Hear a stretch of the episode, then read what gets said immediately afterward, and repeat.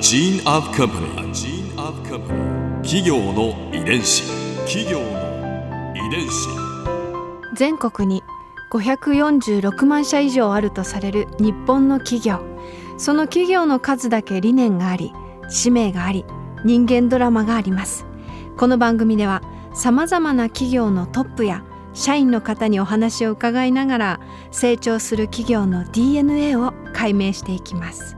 企業の遺伝子。ナビゲーターは私千葉なクララとクオン株式会社代表の武田隆さんです。武田です。よろしくお願いします。今日は株式会社大丸松坂屋百貨店未来定番研究所長の今谷秀和さんをお迎えしております。よろしくお願いいたします。よろしくお願いします。今回は大丸松坂屋の天気について伺います大丸松坂屋のルーツにあたる伊藤呉服店の創業が遡ること408年前というお話だったんですがこの長い歴史の中で大きな転機っていつのことになりますか？はい。あのそれはですねまあ、あの呉服店が、まあ、百貨店に転換したっていうのはやっぱり一番大きなこれビジネスモデルそのものの転換に当たるわけですから一つあります。ですがもう一つ今実は割と今だって言われてまして次の転換点が今だって言われてまして、うん、まあその始まりというのがその2010年の大丸と松坂屋の、まあ、統合ということが、うん、あの大きいと思います。でこれはですねそのまあ、大丸と松坂屋合わせて、まあ、当時は18店舗あったんですけれどもあの百貨店をまあ足し上げると18店舗あってどれも実はかぶってないんですね地域が。あはい証券がそうですね。かぶらない。はい、うん、松坂屋は名古屋中心に、まあ、東京にもあり静岡にもありっていうそういう店舗展開をしてたんですけどもあの大丸は京都発祥で大阪にもあり、えー、神戸にもあり、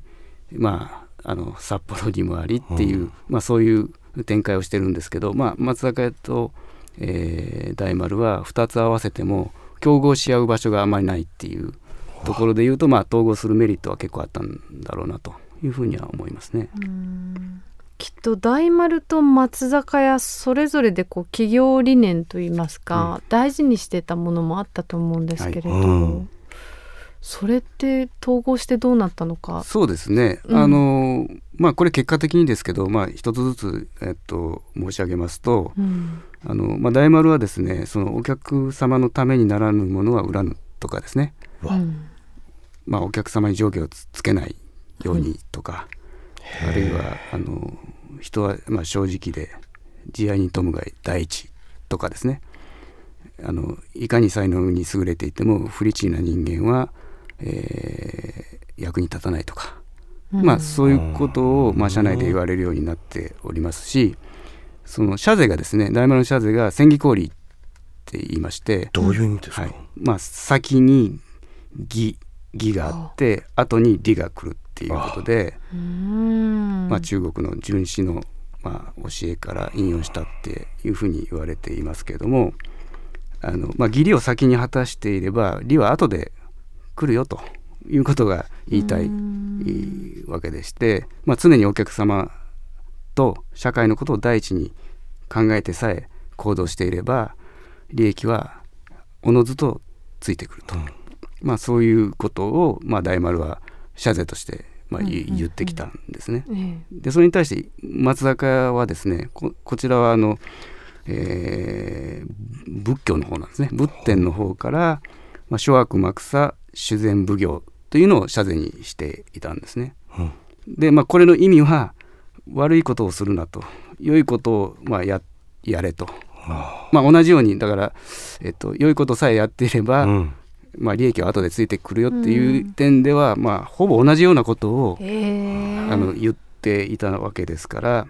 まあ、顧客第一主義とか、社会への貢献をやりなさいと社員に教えてきたっていうのは、まあ、合併した後でこれがあるから一緒になったというか、まあ後で読み返すと同じようなことを、うん、まあ、同じような DNA がくっついたんだろうなと。300年400年かけた顧客第一主義っていうのは 迫力がありますね。そうですね。企業の遺遺伝子。この天気によってさらにどんな変化があったんでしょうか？はい。あのやっぱり象徴として、えー、語られるプロジェクトがありまして、うん、まあ、これがあの銀座6に当たるわけですね。あはい、これはあのこの場所はもともと松坂銀座店そうでしたね。っていうのがあって、まあ、これがですねもともとまああの建て替えるのかリノベーションするのか、うん、まあ、ここを変化させるっていうのは松坂屋時代からこう検討されていたプロジェクトがあって、でまあ大丸と松坂がくっついたことで、あの一気にまあ従来の百貨店ではなくて新しいビジネスモデルで挑戦しようということに、まあ、変化していくわけですね。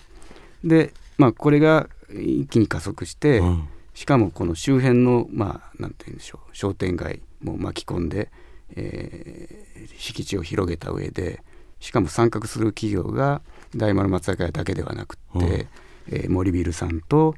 えー、ルイ・ヴィトングループさんと、うん、それから住友商事さんなどが、うん、まあ、参画して、まあ、共同で開発するということに、まあ、なるんですね。それは今までの百貨店業界ではなかったことなんですか？そうですね。あの基本的にこう自前の土地の上に成り立っていた百貨店ですから、うん。うん、でこの銀座6の場合はもともと松坂屋のあった土地だけで完結しないで裏側にあった土地も含めて大きく再開発したわけですからあの当事者が一人ではないっていうことになるわけですね。そもそも。まずそのエリアからして変えてったんですね。そ、ねはい、その銀座、うん、銀座の看板、松坂屋をどのように変えたそうですね。あのまあ当時あの当社のトップがですね、えー、発表したあその時の宣言っていうのがありまして、まあ、脱百貨店と、まあ、あのいう、まあ、インパクトのある打ち出しをした、うん、まあ、その、まあ、象徴がこの銀座6っていうことになるんですけれども、うん、あの決してあの百貨店をやめますよっていうだけの意味ではなくって、うん、まあ、あの従来の百貨店ではない新しいものをやりますよっていう、まあ、宣言に当たるわけなんですね。で実際ビジネスモデルもあの仕入れを、まあ、しないで、まあまあ、要するにテナントを入れていくっていうことでしかも銀座に、まあ、日本一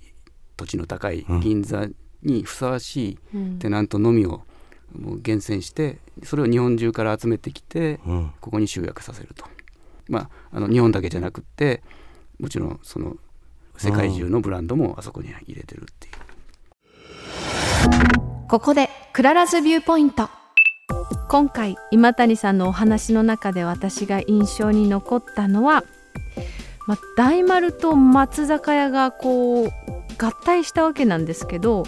それぞれの企業理念がお客さん第一こう優先にするっていうこう同じような DNA を持っていたっていうことなんですよね。だから全然違うところで育った企業かもしれないけれどなんかこう結局は一緒になるべくしてなったのかななんて思いました。企業遺伝子。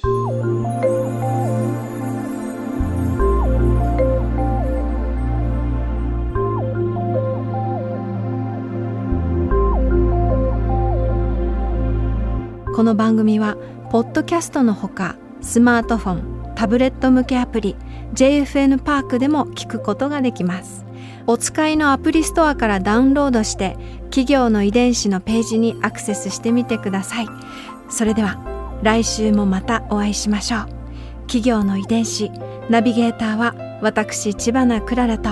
クオン株式会社代表の武田隆でした。